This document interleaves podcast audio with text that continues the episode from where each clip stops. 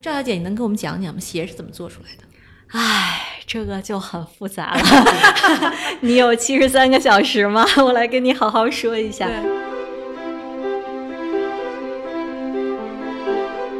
在做这个并购的时候，其实有很多行业里的或者是投资界的朋友都有劝过我，就说你看看这家和这家并购，那家和那家并购，最后创始人都很惨啊，整个的创始团队其实都不会。很愉快吧，就是看着自己的品牌变成一个别的东西。今天包括球鞋，其实这个我们去统计用户占比啊，女性已经高过男性了。总体来说，我觉得消费市场还是靠女性撑撑着的，靠男的是没戏的。对。因为外贸生意不是很好，有很多高级数的工厂其实都撤了。这些工厂资源是很有限的，完全不像我们想的这样啊，好多好多工厂。那你占了这个当中的多少资源，其实你就已经在领跑了。嗨，各位听众朋友们，大家好，欢迎收听本期的创业内幕，我是主持人丽丽。这是一档由 GGV 纪元资本发起的访谈节目。旨在为中国的听众提供更具专业视角的创业话题沙龙。我们深信，听故事是人类的古老本能，也将在每一期节目中尽可能的帮助嘉宾讲出他们最精彩的故事，讲出他们的创业内幕。好，亲爱的听众朋友们，大家好，欢迎收听本期的创业内幕，我是主持人 Lily。本期我们请到的嘉宾是国内著名的轻奢女鞋品牌高跟七十三小时的创始人赵若红赵小姐。嗯，你好，Lily，谢谢你今天邀请我。嗯，以及 GGV 纪源资本的执行董事李浩军。Hello，大家好，我是浩军。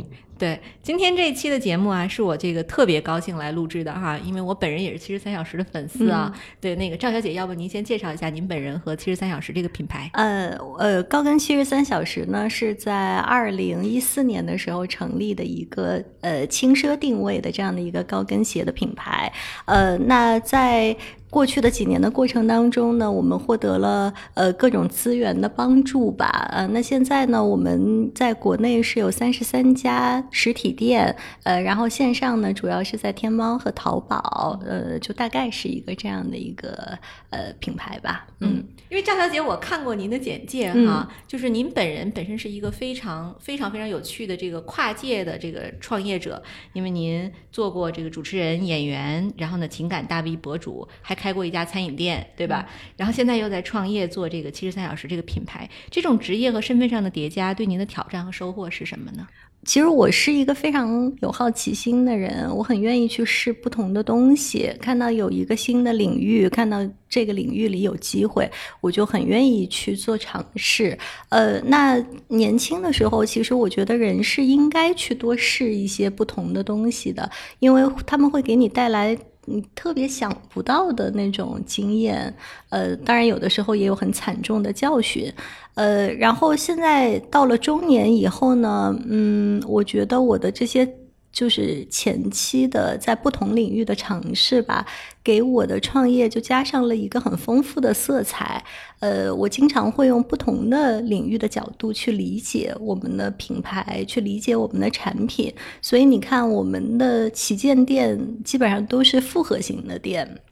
我会想着把各种各样的形式带进去，呃，比如说我们的香港广场的七十三的旗舰店，它其实是有美容美发，然后有美甲，有美睫，然后有咖啡，有点心，然后再加上这个鞋子的零售，所以我觉得就是过去的经历实际上是给了我很多视角上的帮助。当然，它也有一个弊端，就是我在每一个领域待的时间都不够长，所以要。说是哪个领域的专家，就真的不是，所以要在创业的过程当中用到很多的专业人士的力量，用他们的经验和知识来给我很多的帮助。对，哎，浩军，你对这种身份会不会有质疑？因为其实他不是一个专业的做鞋的这个出身的这样一个创业者。对，坦白说肯定是有的。这个好奇心其实是分两边看，好处其实就是你一直对新的事物有一直有持续的这个热情。但是这个热情能持续多久，其实它就是一个问号。所以其实当时那个时间点比较巧，就是刚好，其实当我们在讨论第一波这个消费升级，然后这个叫国货，这个就是崛起的时候，其实是在看国产品牌。那品牌的时候，我们当时刚好是在那个时间段，其实也在内部在讨论所谓这个品牌的机会。然后在这样一个时间点，其实看到这样一个品牌的时候，其实我们从投资的角度，肯定这个相对会偏理性一些。那这个理性其实是来自于我们怎么样去分析这样一个机会。当时肯定我觉得几方面的因素做叠加吧，一个的话还是在品类里面，我觉得还是一个好的品类。然后在这样一个巨头垄断的品类里面，我们觉得在巨头活得不好的时候。那新的品牌一定是会有这个自己做大，甚至说只要做到一定体量，肯定是巨头会感兴趣的这样的一个机会。我们这个东西其实在美国已经有了好多个案例的这个验证，其实已经都不用去论证了。然后从人的角度的话，其实我们还是能够看到说，赵小姐在这件事情上其实还是确实是有非常大的热情在。我们讲到说这个过往的经历啊，其实它也是我觉得对于做这件事情来说，看我们最看重的是什么。当时其实。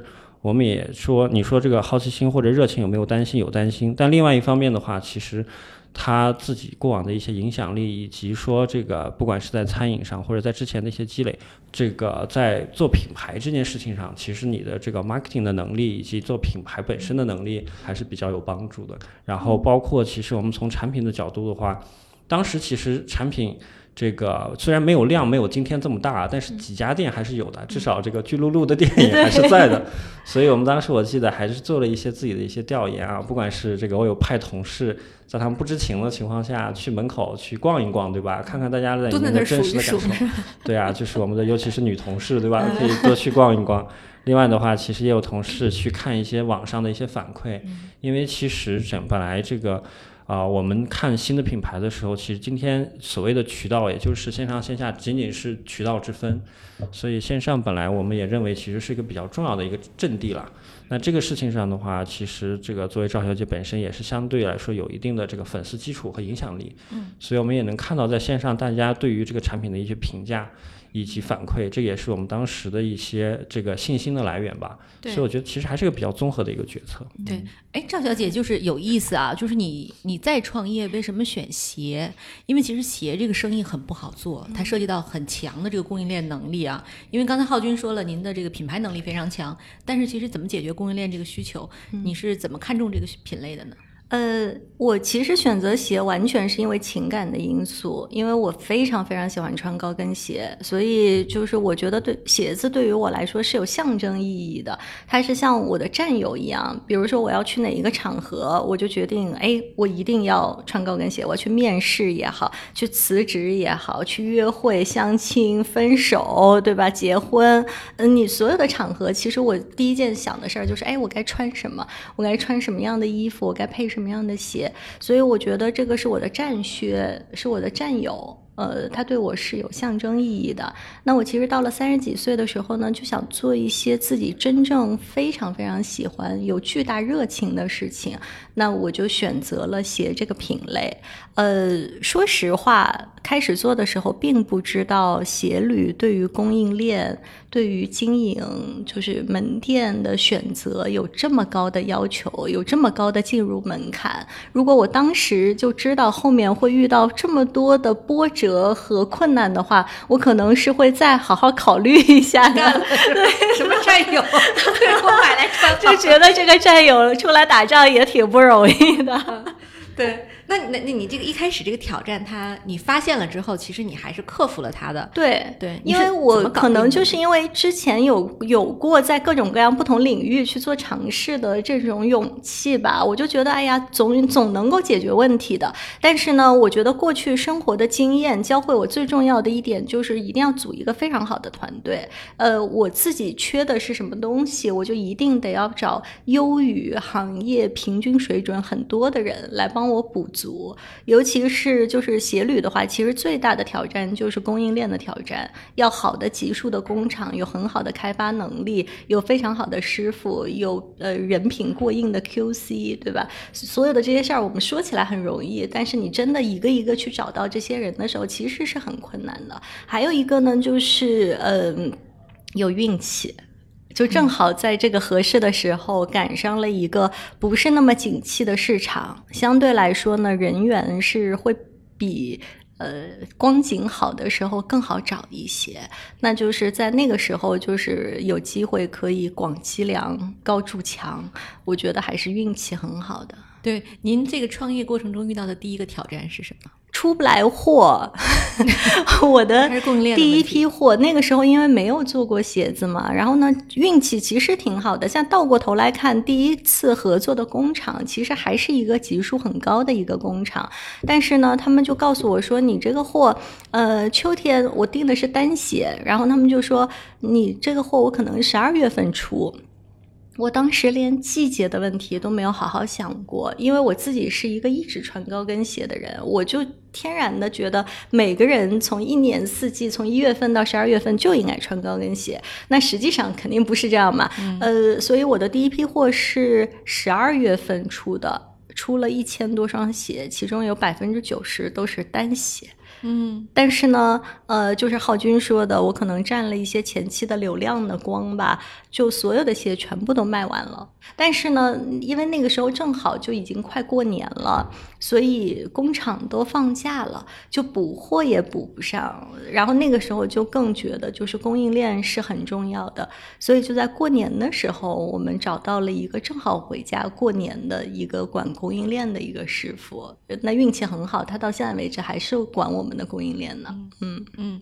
对，听起来就是您始终把它归结为运气很好哈。嗯。但是我觉得这个重点还是说您在关键的事情上总能找到关键的人。我觉得我是心态比较开放，就是跟谁我都愿意去聊一下，然后他说的很多的意见我都是。会去想一想，就是不会先去否定，我会去想一想，就是他说的有没有道理，我能不能够这样试试看，而且会一直去看竞品。就我觉得我可能对竞品出什么货、什么东西卖得好，就。倒背如流吧。嗯嗯，您的竞品应该是哪些鞋子品牌呢？呃，对我来说，我觉得在女鞋的整个楼层的所有的品牌，只要是业绩好的，对我来说都是竞品。嗯，我其实这个第一次穿七十三的时候，我非常惊艳哈。第一感受是它不太像中国设计师做的鞋，嗯，它非常漂亮，很像那种就是国外的独立设计师或者是大品牌的那个那个鞋的设计风格哈。我想知道我们的这个设计团队您是怎么找到的呢？呃，我们的设计团队其实也。是运气很好，我们的主设计师，对，好奇你是投了一个运气非常好的创业，说明我运气也很重要。对，因为我们的主设计师呢，他是在国外的不少品牌工作过，然后呃，最后一份工作应该是在 Jimmy Choo 吧。然后呢，他呢，呃，当时正好回国，然后是我的一个同学的表弟。那当时我那个同学就说：“哎呀，你要做鞋子，我有一个表弟，他也是做鞋的。当时当时我不知道他的表弟是一个履历这么辉煌的人啊，我就说：哎呀，正好有机会，我们大家聊一下。结果聊完以后呢，呃，因为我们的那个设计师承诺，他就是一个非常有创业精神的一个人啊，呃，他也很创新，也愿意去试不同的东西，所以就算是一拍即合吧，我们就开始一起合作。”开始做品牌了，嗯嗯，其实这个嗯高跟七十三小时是一家营销见长的公司哈。就刚才浩俊也一直在讲，其实我们这跟赵小姐过去的斜杠这个经历是有关系的。那我看到了，其实有很多女明星都在代言咱们，像去年的小 S，今年的张雨绮，同时呢还有一些像杂志的拍摄啊、时尚活动啊，像电视剧《我的前半生》，还有这个好先生等里边都有七十三小时的这种各种植入啊。作为一个初创品牌，你是如何获得这些顶级流量资源的呢？一开始肯定就是刷脸啊，去求朋友啊，因为我自己是戏剧学院毕业的嘛，那我以前的朋友、同事圈子还是媒体艺术圈的比较多，所以就是最开始的时候就是刷脸，就是说你们能不能帮帮忙，然后穿穿我们家的鞋。我相信这很多品牌的创始人一开始都是这样的，然后到某一个阶段的时候，可能就真的会需要。明星代言人来给你的品牌做一些背书啊！嗨，各位小伙伴，告诉你一件很重要的事情：创业内幕的听众群已经开通喽！在这里，你可以和我们直接沟通，也可以第一时间了解到 GGV 纪元资本线下活动的动态，近距离聆听投资人的独特见解，并且结交其他互联网圈子的小伙伴呢。入群，你只需要添加微信公众号 CYNMXZS。我再重复一遍，C Y N M X Z S，也就是创业内幕小助手的拼音首字母，并在好友请求中标注“创业内幕”。接下来，小助手会帮助你完成入群操作。我们期待你的加入。哎，其实浩军，我就更好奇啊，像你投 Keep，因为你健身，对吧？Jenny 投这个小佩，因为他家有猫，然后 Erica 投这个小布，因为他们家有孩子。那你又不穿高跟鞋，对你，你怎么判断这个品牌是好是坏？他家有老婆啊。但你老婆也不穿高跟鞋，对吧？其实我投 Keep 那会儿，我也不健身。我觉得其实还是这个数据说话吧，因为我觉得我相对来说对这些比较新的趋势还比较敏感。然后愿意去琢磨，然后所以当时其实想到品牌这个事情的时候，肯定他还是在这样一个投资的这个框架下面，其实是在系统的在看。你说 Keep 呢？当时确实我们是在研究整个这个健身行业，然后去做了很多调研，发现现在小朋友已经不是说这个追求像我们一样为了健康，他就是为了好看，就是为了形体美，它就是一种潮流。那你说高跟鞋的话，其实这个行业它其实存在已经很多年了。鞋它不是说你今天新发明了一个鞋，只是说其实在过往，就我们讲说从这些年消费升级过来的时候，只是说大家的选择就没有好的产品对应的产品给到今天的所谓的这个目标的受众，就包括其实像这个赵小姐刚开始做七十三小时的时候，她其实也面对的也不是这个小白群体，其实还是有一定这个职场经验的职场女性，她们其实对自己是有要求的，然后是有一定经济实力的，大家在一定的价位。同时，在这个一定的这个这个消费层次上面，其实大家做选择的时候，其实你的选择是非常窄的。所以我们去看这个市场的时候，其实还是在看这个市场里面到底现在的这个这个所所谓的这个叫什么主导的品牌，它到底活得怎么样？它到底市场空间有多大？这样的话才能够看一下有没有一些新的这个品牌出现的一些机会啊。所以其实你看，包除了鞋，我们也想过别的一些品类，嗯，比如说你说像洗护，洗护的话，其实。我觉得也不是没有机会，但是其实它相对来说市场要分散很多，因为大家对于功能性的要求其实各不一样。同时，其实这个头部品牌今天还没有像这个品类这么集中，以及看着已经有一些颓势啊，至少在前些年，他们还是比较强势的。嗯。然后你说除了鞋以外，它是一个这个。叫战靴，那其实你你往上移战服，其实衣服还是一个更分散的品类。它其实你说有没有机会？它肯定是个更大的市场，但是你要在这里面做出一个品类或者一个品牌出来，其实那个竞争相对来说更激烈。所以我觉得这个品类本身其实还是挺重要的。所以我觉得当时其实也是还是一个综合的考量。这个其实很难说。这个从我自身的经验。我确实这个没有穿过高跟鞋，对，但是其实这个其实还是比较好验证的。我觉得其实不管是自己去做调研，还是去我们的门店自己去走访，看一看这个用户自己的一些反馈，还是很容易看出来的。对，哎，其实那个我我在这个淘宝上看过一些数据，就是它其实也有一些鞋类的这种自主品牌，但价格都是在呃两百低的，对，一百到五百之间啊。是的，对，因为那个这个能能创业公司，就是你一个新品牌能卖到一千多块，因为咱们的。客单价平均差不多在一千一千二一千二往上，对吧？啊，然后这个您当时这个考虑会不会觉得有很大的风险？怎么说呢？我完全是按照我自己的。消费者的 直觉来看的，因为我是对标国外的品牌嘛。我当时做这个牌子的时候，我就在想，我是不是有必要真的每一双鞋都是穿奢侈品大牌的，就是基本款黑的、驼色的、什么颜色的？就是为什么我不能够在国内有一个品质很好的，然后就是呃设计啊什么的都是非常欧式的，就是很典雅的这种比较优雅的高跟鞋。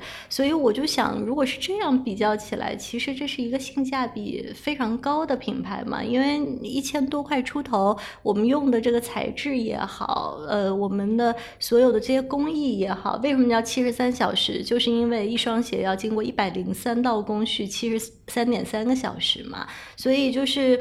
其实我就觉得，以这种工艺、以这种成本、以这种性价比来说，一千二是一个很合适的价钱。对我，我身边其实是有很多这样的例子，就是他，呃，我自己买了一双七十三的鞋，我会很骄傲的发到朋友圈里。嗯。但如果说我们把价位定在两百块，我可能就不发了。是的。对他也有一些这个，我觉得有一些消费者的心理在吧。而且我自己最大的一个困扰是，两百块钱的鞋，我真的就是不知道。要怎么样去做选择？就是千元价位的话，我其实是知道，就是比如说八百到一千的，差不多这样的价位，我能够知道，哎，周围的这些客人他大概需要的是一些什么样的东西。但是两百块钱这个价格带，事实上是一个非常广的这样的一个受众的价格带，所以各种各样的人因为各种各样的原因会选择。你的产品，就对我来说，我觉得这个市场是我 handle 不了的。嗯，对我们说了这么多，其实我还是要泼一下冷水啊。就是尽管我们现在品牌做的也不错，一年有几个亿的销售额，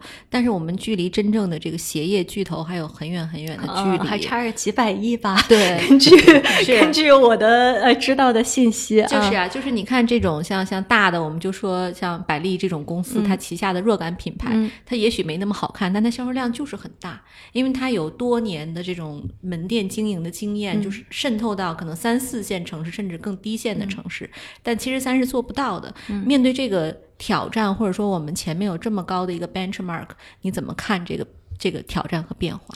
因为鞋履它就是一个进入门槛非常高的行业，因为它对于供应链、它对于管理、对于库存、对于物流，所有的东西都有。很高的这个进入的门槛，而且需要花大量的时间去精耕的，呃，所以我最后就选择了跟厉害的人同行啊，呃，因为百丽实际上它的运营管理的经验是很强的，尤其是像你说的，呃，高跟七十三小时，它的开店的选择应该是选择比较精的地方，呃，而不是就是这种。广撒网的这样机关枪式的这样的开店，所以就更需要就是行业的经验的积累吧。所以我就最终选择还是需要跟一个就是有深耕经验的这样的一个品牌来合作。对。咱们这个，因为一八年的时候呢，百丽其实和七十三做了一个并购哈，这个我们大家都知道。但这一次合作之后，你觉得呃，七十三有什么变化？百丽为什么是选了七十三来做这样的一个收购？嗯，其实呢，我们应该是百丽收购的第一个轻奢女鞋品牌。呃，他们之前呢一直在找一个国内的轻奢的女鞋品牌，因为其实国外的轻奢的品牌他们也考虑过，但是呢就觉得可能不一定在中国。的市场会得到非常好的反馈，呃，所以呢，这些年来，呃，他们一直在找这样的一个品牌，然后看到我们呢，他们可能也是看到了一些我们的潜力吧，所以我们就最终决定合作，呃，那。其实对于我们的变化，我觉得还挺积极的，因为在做这个并购的时候，其实有很多行业里的或者是投资界的朋友都有劝过我，就说你看看这家和这家并购，那家和那家并购，最后创始人都很惨啊，就他可能需要的呃东西他获得了，然后就是整个的创始团队其实都不会很愉快吧，就是。就看着自己的品牌变成一个别的东西，但是我当时呢，其实做了一个判断，因为对于我们来说，我们的营业规模其实是一个比较小的一个规模，那人家需要的可能就是我们的团队的不一样的基因。那事实证明，我的这个判断是对的。那我们现在其实跟以前没有任何的区别，就是我们的整个的团队、我们的运营的方式、我们的自主性，在这一方面上。其实区别是很小的，呃，他们给了我们绝对的自由，我们完全是跟原来的运作方式是差不多的。但是呢，我们得到了很多的系统上的支持，得到了很多物流上的支持，还有就是开店的管理啊、运营啊，在这些方面，就是我们平常。不是那么擅长的事情上，其实是得到了很强势的支持，所以我觉得这个还是一个挺好的一个双赢的过程，对吧？哎，浩军，以你的经验，其实互联网的并购就完全不是这样啊，因为我们知道，像像滴滴快滴，然后美团点评都是有一个团队要出局的，这个情况应该是鞋履行业就是这样的一个现状，还是说它是一个特例？我觉得这个可能企业之间的并购和在哪一个行业里面关系没有那么大，其实关键还是看背后这两家呃公司可能现在所处的现状以及行业的一个现状，以及两个公司他们本身的一些需求，还有就是两个团队的基因吧。嗯，然后你看到其实我们看到的更多的互联网的这个并购啊，它其实还是跟这个行业的这个激烈的竞争格局相关，往往大家并购其实是为了这个。啊霸占沿河，然后为了一起把市场做起来，而不是再这样继续这个流血竞争下去，对吧？这是很多时候它并购的一个初衷。那这种时候呢，其实往往它背后的推动力有的时候也不一定来自于这个团队，有的时候甚至是来自于股东，所以它其实是这个不同的层面。那像这个七十三小时呢，其实就像我刚才讲，其实我们一开始的时候，其实最开始的时候可能就有一这样的一个预判，说这可能是某一天会发生的事情。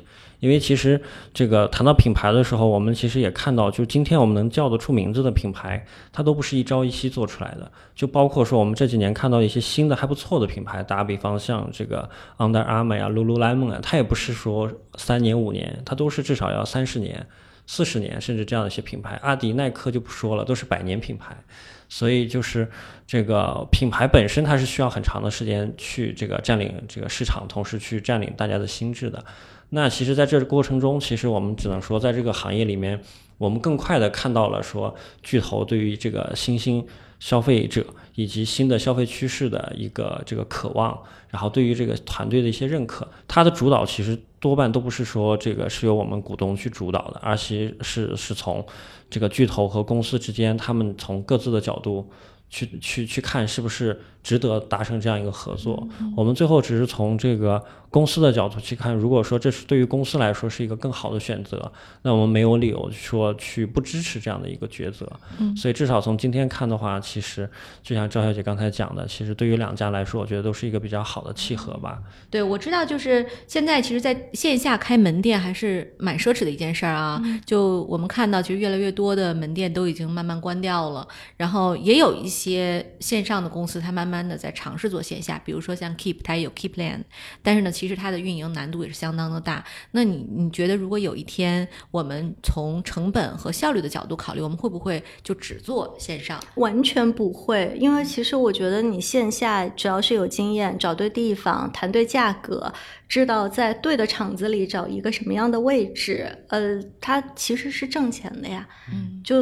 因为我就觉得它，因为线上其实现在流量也越来越贵。今天这个趋势可能还是反过来的，其实是有越来越多的线上公司其实是在尝试线下。嗯，因为其实体验它是一个整体体验，其实线上就像刚才赵姐说的，它其实是一个更便捷的一个途径。就是当你有种种不便的时候，线上是一个以最便利的方式可以到达的一个用这个途径。但是事实上，这个体验本身是不可被替代的。以及就到互联网发展到今天，其实流量格局已经比较这个固化了。所以今天其实真的谈成本的时候，论获获客成本还不一定一定是线上比线下贵。是的，对，嗯，对。其实我们在做传统 VC 在做投资的时候，更多的是看重比如说估值的成长啊，还有未来的一些这个发展呀等等这种这种。数字上的东西哈，其实三小时是我们一个非典型性的投资，就是它不是属于那种就是会有爆发型增长的，它是一个慢慢的去打磨，很像是那个日本的匠人一样去做一个品牌。就浩军，你面对这个这样的一个投资行为，你会不会觉得很挑战？我觉得其实肯定是有这个试错的这个心态在里面的，就是就好像其实我们今天去投，就像刚才赵赵小姐说品牌，什么叫品牌？其实当你去做一个 IP 的时候。没有人能够意识到这个 IP 一定会成为一个爆款，嗯，但是这一定是我希望去做到的事情，但结果其实你很难去这个叫把控，所以其实品牌本身其实也是类似于一个 IP，它在某一个行业里面或者某一个品类里面，我想把它做红，我想把它做爆，我想每一个人其实都是抱有这样的信信念去的。但这里面呢，其实这个可能就跟你的时机相关，跟你的团队基因相关，跟你的用户定位选择相关，跟你的定价相关，跟很多因素都相关。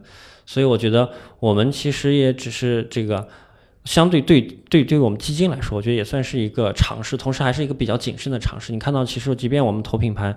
我们也没有连续性的说，在这个品牌这个所谓赛道里面，或者是消费品里面做很多的连续性的下注，所以我觉得是有一定的选择性。如果说今天再回过头来，然后有另外一个同样的时间点，另外一个团队做同样的事情，我们会不会投？我觉得还是有很大的不确定性。嗯，因为在这样的一个阶段里面，我觉得人还是一个比较占主导位置的。嗯，所以当你看到合适的人做合适的事情的时候，你可能才有决心说这个事情是我们值得。去这个赌一把的事情吧。嗯，哎，对，说到这个品牌的话，我就想到另一个例子啊，就是呃，Luckin 咖啡。就其实呃，七十三刚好跟 Luckin 是两个反向，就是它七十三是更多的像赵小姐的描述，就是我专注于做这个本身产品的研发，从设计上到品质上。但 Luckin 呢，是它的咖啡和它的餐食并没有那么好吃，但是它是资本非常喜爱的那种模式，它是 To VC 的。那浩军你怎么看这两种模式？你这个问题问的已经很尖锐了。我从来没想过我和 Luckin 咖啡可以放在同一个句子里出现。对。其实这个 Luckin，因为大家对他的这个质疑从一开始其实就没有停过啊，所以但是今天其实他也用这个行动和结果证明了自己啊，就是他的速度确实是无与伦比的，至少到今天为止，我觉得没有人的这个线下开店速度能够和他一样的效率这么高，我觉得是确实是无法伦比比拟的。其实最近我对他的这个啊，就是。产品本身和它的整个模式本身还是有一定的这个刮目相看，就取决于我最近一次的体验。就是我发现，其实今天的这个 Luckin 的店面里的这个咖啡机啊，已经自动化到了一定程度。就当我有一天早上我在开会前有十五分钟，我在楼下去买咖啡的时候，我发现这个 Luckin 店里的店员他已经不是这个帮你做咖啡的人了。然后我在那里当场下单，我下单了以后，它的机器自动收到了指令。然后你要的那杯咖啡，整个机器是全自动的过程，它只需要把杯子摆在那里，然后你在上面买的是什么咖啡，它出来的就是什么咖啡。店员只需要把咖啡拿到以后，对一下那个号码和那个这个那个号码的那个贴牌，把它贴到咖啡上，然后把对应的单子放到那里，等着你拿就行了。然后大量的外卖单，所以它的大量的工工作其实是打包、装外卖包。放在旁边等着外卖员来拿，就是它的自动化程度已经到了一定的程度啊，这个其实是我还比较惊讶的。嗯，就是今天它已经把整个咖啡的供应链已经基本上完成了这个全自动流程。嗯啊，有趣。对，所以我觉得它其实这个还是比我们想象中的这个技术含量和科技含量要高一些。对对。哎，那我我们就说到这个，刚才浩军描述了一个非常。那个美好的一个场景哈，因为我我不喝 Luckin，我没有见过它是那个 全套那套东西怎么出来的，但是我也没见过做鞋。就赵小姐，你能给我们讲讲吗？鞋是怎么做出来的？唉，这个就很复杂了。你有七十三个小时吗？我来跟你好好说一下。那首先我就先说，我们从办公室这一边啊，我们先要去做一个产品规划，然后设计师开始画图，然后我们就从那个画图的过程当中，我们就要打掉一大批的草稿，然后有了这些创意的概念以后，呃，设计师会去画一个相当于施工图这样的一个东西，然后给到厂里，厂里呢就开始做。样，那这就完全是样板式的师傅手工的来做出一个样鞋，然后返回到办公室，我们来看这个样鞋有没有问题，有没有结构上的问题，呃，有没有材质安全性上的问题，呃，然后再开始做形体的调整，然后做这个配色的尝试，呃，接着就是返回到工厂，工厂如果给你做完了一个样鞋，你觉得是可以的，那这个时候就下单，下单了以后呢，他就要。开始做这个 fitting 了，嗯，那这个时候就是要开始，我是我们公司的试穿脚嘛，所以就要开始一直穿这双新鞋，看有什么问题，然后就是从鞋楦上，从这个跟高上，从这个舒适度上做各种各样的调整，就这个过程其实是很漫长、很痛苦的，嗯，然后做完了以后呢，呃，它有一个确认样。然后到了这个时候呢，就开始呃开模，相当于是开模具吧，就是呃鞋选呐，然后跟呐，然后所有的这个材质的定料啊，就从那个时候开始做。所以一双鞋其实是有非常非常多的过程的啊。对，咱们鞋子的制作现在可以实现全部自动化吗？哦，完全不行。鞋子的制作，事实上就是人员是非常重要的，就是机器好坏是占很大的比重。就比如说你是意大利来的某一种机器，它可能就是比国内的要好用，但是呢，操作机器的人其实是更重要的。呃，就是鞋子，我觉得是一个人和机器需要高度结合，而且需要人的。很多经验的这样的一个行业。所以我为什么说它的进入门槛高，是因为精品女鞋它其实就这些师傅。那如果现在因为外贸生意不是很好，有很多高级数的工厂其实都撤了，所以你要找到很靠谱的工厂，其实这些工厂资源是很有限的，完全不像我们想的这样啊，好多好多工厂其实是非常非常有限，可能就数得过来就这几家。那你占了这个当中的多少资源，其实你就已经在领跑了。我这里问一个技术问题啊，因为其实在我的前半生里，就是有一个很著名的台词，就说我的鞋是小羊皮底啊，不能沾水。说的太对了，这个小羊皮底它是一个什么样的概念？你能给我们讲讲吗？就是其实不是小羊皮，是应该是混种羊的羊皮的大底。呃，然后呢，这个就是我们。平常说的真皮底嘛，那真皮底的鞋和橡胶底的鞋本身就是一个层级上面是有差异的。呃，一般来说，我们讲精品女鞋的话，可能更多的指的就是真皮底的鞋子嘛。那这种鞋呢，就是它穿上去，穿的时间久了以后是会非常舒服的，就是它是完全是贴合着你的脚型来走的。嗯，对，特别好的分享哈。这个我终于知道了一双鞋是怎么做出来的。浩军，你知道吗？以前不知道。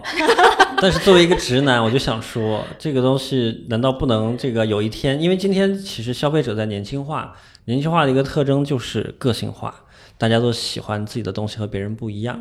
在体验好的同时啊，我就在想，我在畅想说，有没有可能给我一个什么软件，我自己上传一幅图，或者我自己绘一幅图。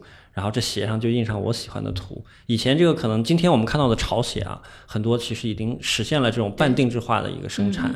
如果有一天像这种，这个相对中高端的轻奢的女鞋也可以做做这种半定制化的话，感觉还是个挺酷的事情。对，哎，这个说到这儿，我就这个想到一个话题啊，因为最近其实我们看了很多就是这个男生球鞋的这样的项目，男鞋和女鞋市场它有什么区别？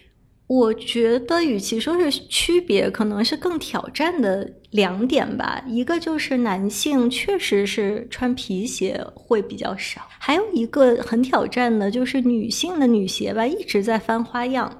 就是每年流行这个，流行那个，一个头可以流行好几年，对吧？尖头、方头、圆头，就你看鞋面就这么点儿大，但是一直都有不同的趋势。但是男鞋一百年来没有任何的区别。像我买鞋的唯一 理由就是说，我的鞋坏了吗？坏了，我可以考虑买一双。典型的直男，就它流行 Derby，它这一百年来就是 Derby，然后什么 Oxford，然后什么什么，就是它其实变化更少，功能性是的。你可能就不同的场合有那么一两双备着就 OK 了。是的，对，嗯。所以说，男性的消费频次是比女性要低很多。男鞋的消费频次肯呃，球鞋我没有做过研究啊，但是如果是皮鞋的话，肯定是比女士要少。但其实我有那个数据啊，就今天包括球鞋。其实这个我们去统计用户占比啊，女性已经高过男性了。嗯，其实总体来说，我觉得消费市场还是靠女性撑 着的。更爱 花钱，对对，嗯，特别有意思。那最后我们就在节目尾声放一个小小的福利啊！这期节目大家如果在我们的粉丝群里转发到你自己的朋友圈，然后给我们截图，那我们就会抽出一位，然后送他一双七十三小时的鞋。嗯，好的，所以请大家踊跃留言。那我们这期节目就到此结束，谢谢大家的收听。谢谢，谢谢大家，谢谢。